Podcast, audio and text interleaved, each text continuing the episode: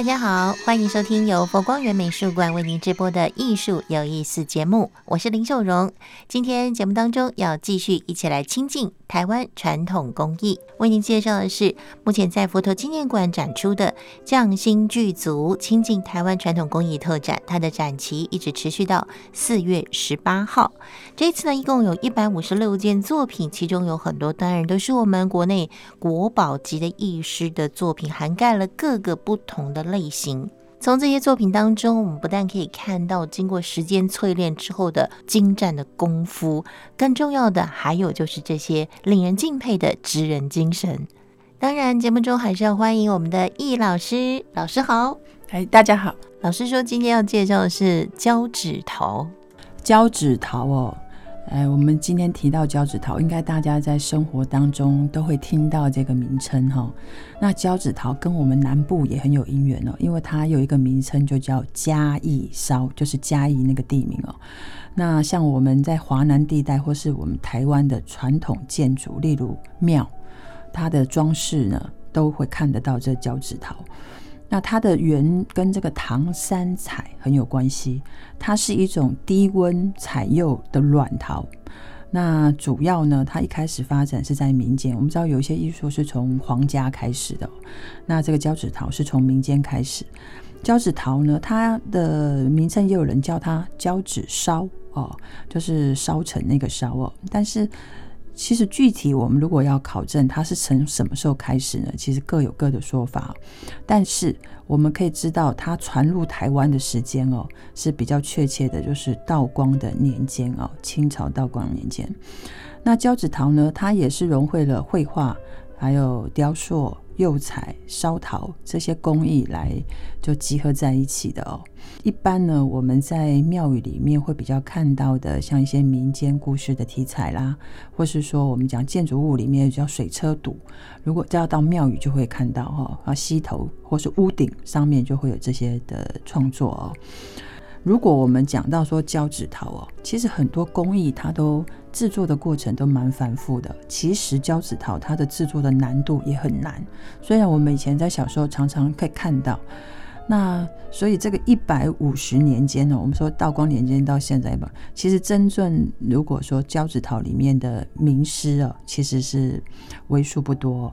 那我们可以知道说，在台湾里面，如果我们考证的出来的交趾陶的名师叫叶王哦，其实是很受到我们当我们自己的呃所有台湾人的一些推崇哦。交趾陶呢，另外它跟另外一个呃工艺也很有关系，它就叫做剪黏，剪就是剪花的剪哦，剪刀的剪，黏就是粘贴的黏哦，那都是我们寺庙里常常会看到的这个呃工艺哦。那这个剪黏呢，它也是从明朝开始就有这样的一个工艺哦，在我们潮州啊、汕头这一带。这个居民的建筑的这个屋顶上、屋脊上都可以看到这些工艺。那剪黏到底是怎么？又有人讲它叫剪花嘛？哦，其实剪黏就是它用碎的碗片，例如有时候是瓶子，有的时候是碗，把它打碎之后呢，把这些碗里面的线条。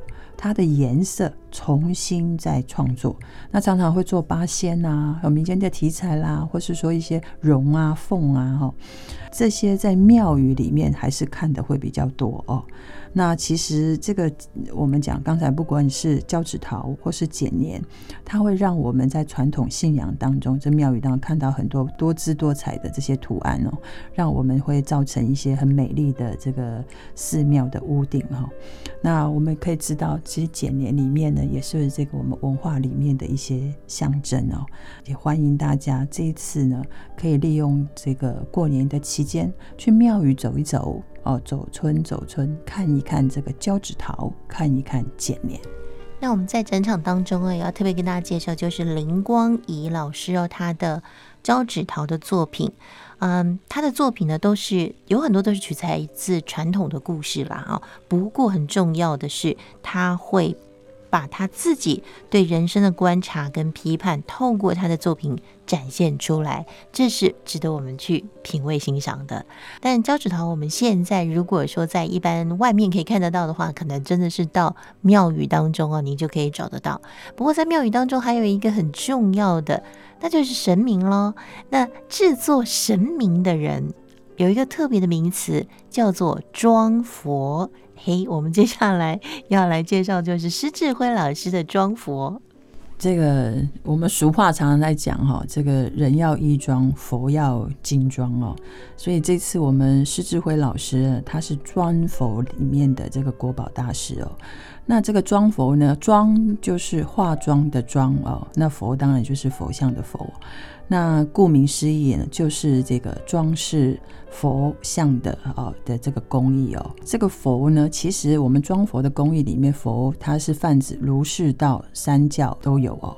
如果说我们从它整个制作过程来讲，从木头的雕刻，一直到泥土的塑形啊，然后到整个神尊的神像的彩绘装饰，这些些后面的制作其实都属于整个装佛里面的流程跟工艺哦。那装佛呢，什么时候开始？呃，魏晋南北朝哦，我们知道魏晋南北朝是佛教非常兴盛的一个时代，因为它是一个大乱世哦。后面呢，才传由福建传到台湾哦。那现在装佛呢，在我们台湾这边是分作泉州派，还有一个就是福州派哦。那泉州跟福州派是怎么分呢？泉州派呢，它的这个神像跟座椅啊。它是分开的雕刻，然后后面两个再结合。那造型上比较圆润啊，那擅长呢是用漆线，它就会这个盘绕啊，凸显这个我们服装的那个纹路、那个立体感。这个是泉州派。那福州派呢，它是整块木头下去雕刻，那它要用脱胎的制法哦，那比例它会比较修长，那它是用粉线。用粉线，我们刚才讲泉州是这个漆线，那福州派是粉线来凸显这个呃这个衣服的纹路哦。那不管是福州派啦，不管是泉州派，其实整个装佛的它的工序哦都是很繁复的，至少有十六道的工序哦。那这个装佛呢，比较困难的地方，我们今天这样讲到有困难的地方，其实佛像它都有这个所谓的尺寸寸秋的问题哦。像以前我们有一个经本叫做这个《佛说造像度量经》哦，其实也在讲我们佛像哦，你的眼睛眉毛各是多少指啊，然后身体要多少指啊。那一样的，我们在装佛里面，它也是有讲究比例的哦。那它有一个说法叫做“坐五站七”，坐下去的坐，站起来哦。坐的神像是五，站的是七，所以呢，坐姿的神像呢叫一比四，那这个立姿呢就是一比六。所以呢，不论你是呃站的或是坐的，其实你整体的尺寸要符合什么尺，你知道吗？就是文公尺，也就是我们一般讲的鲁班尺啊，哦，所以说这整个哦，你要符合尺寸以外，其实最重要的很多的这个在做装佛的大师里面都在讲，最难的是这个神态神韵啊，所以装佛的工序当中，我们常常会看到木雕啦、漆艺啊、彩绘以外啊，其实还有一个东西是非常特殊的，这个会引起大家的兴趣哦，它叫做入神。入啊啊，进入的入，神像的神。什么叫做入神呢？如果你有参加过，或是你有看过，其实佛像的后面，有的佛像后面会有一个小小的洞，有一块圆圆的，然后木头要把它弄上去，那个就是原先他会放，先凿了一个洞，最后再放宝物进去哦。那这通常呢，这个会放什么宝物？有的叫五宝，有的叫叫七宝。这个五宝呢，就是金银铜铁锡。那如果七宝呢，就会增加这个叫珍珠玛瑙。但是呢，也也有听说过，倒是我没看过。那就是说，有的人在那个入宝里面，他会放活的东西，例如说，有时候会放蜂，蜜蜂的蜂啊。那但是现在就其实比较少见啊，也比较少看到。但是有一些听说，现在有一些在这个莲花座里面也会放一些宝。那这些是什么宝？例如遗产啊，有的人家里的嘿，所以呢，这个是我们有。有听说过的，有有看过的，也跟大家分享一下。那刚才有提到一个叫做脱胎照相哦，其实脱胎照相跟漆艺也有关系哦。其实它就是在这个泥塑的这个佛像上做出形体以后呢，再用这个生漆跟糯米粉就涂在这个纱布上面，一层一层一层的哈，把它覆盖上去以后，然后。它覆盖这个一层的棉纱布，搞不好就要花一天以上哦，然后再等它干又要一天了，然后才能再涂第二层。所以这样一般的佛像呢，它要四到九层才能够把它这个塑形做得比较坚固哦，然后后面才能把内部的那个土胎，大家还记得吗？打掉。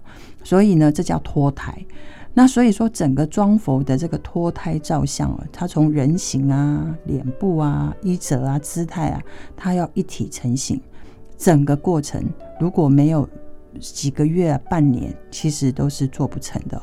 所以这真的是像我们俗话在讲的“慢工出细活”。那这个如果我们说脱胎的照相呢，其实现在也是传统工艺里面比较难的部分。现在能够掌握这个技法的。呃，几个这个老的师傅啊，这个国宝级的已经很少了，所以这次呢，也希望大家可以掌握这些因缘哦，去欣赏一下。嗯，我们介绍的是施智辉老师的装佛，他可以说是当代台湾装佛的代表者哈。那我们今天谈到的是匠心剧组亲近台湾传统工艺特展，展期一直持续到四月十八号，地点是在佛陀纪念馆，介绍给大家，利用时间前去欣赏。今天节目就进行到这里喽，感谢您的收听，我们下次再见。好，大家再见。